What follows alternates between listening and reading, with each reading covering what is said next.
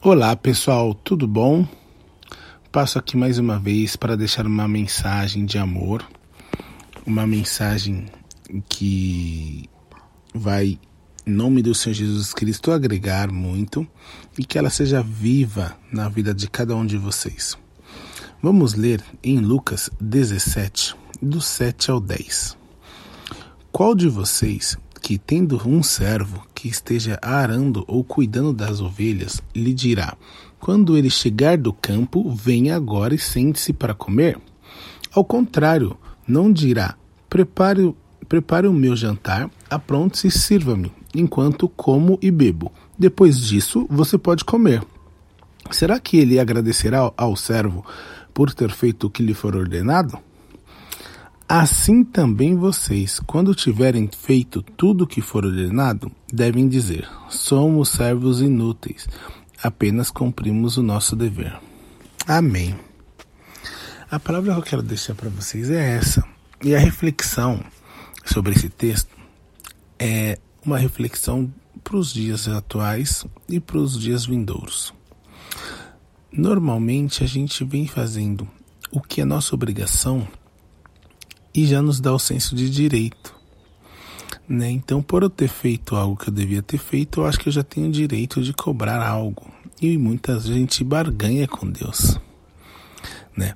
Então, o que eu quero deixar para a gente refletir é, pessoal, precisamos ser servos que façam não só o que é obrigação nossa fazer, mas muito mais entregar a Deus muito mais do que Ele pede.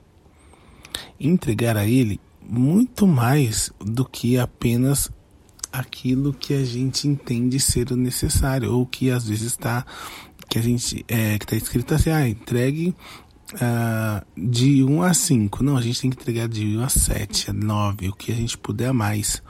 Fazer o que só o que a gente só acha que tem que ser feito como obrigação, isso é um servo inútil, né? Temos que ser servo, servos úteis a Deus, aqueles que não param, trabalham a todo momento, a todo tempo, né? Esse comportamento de fazer o que é só a obrigação é um comportamento de, de, de servo que quer barganhar, quer uma recompensa pelo que fez. Né? Nós somos servos, mas somos filhos e não trabalhamos por um salário por merecimento. Trabalhamos para o reino. Então daremos o máximo, tudo que pudermos. Amém? Então essa é a reflexão para que nós pensemos a cada momento de nossas vidas essa semana que o Espírito Santo de Deus incomode-nos para que ir, para que é, possamos ir além, né? Além do que a gente deve fazer amar além. Amém? Deus abençoe vocês.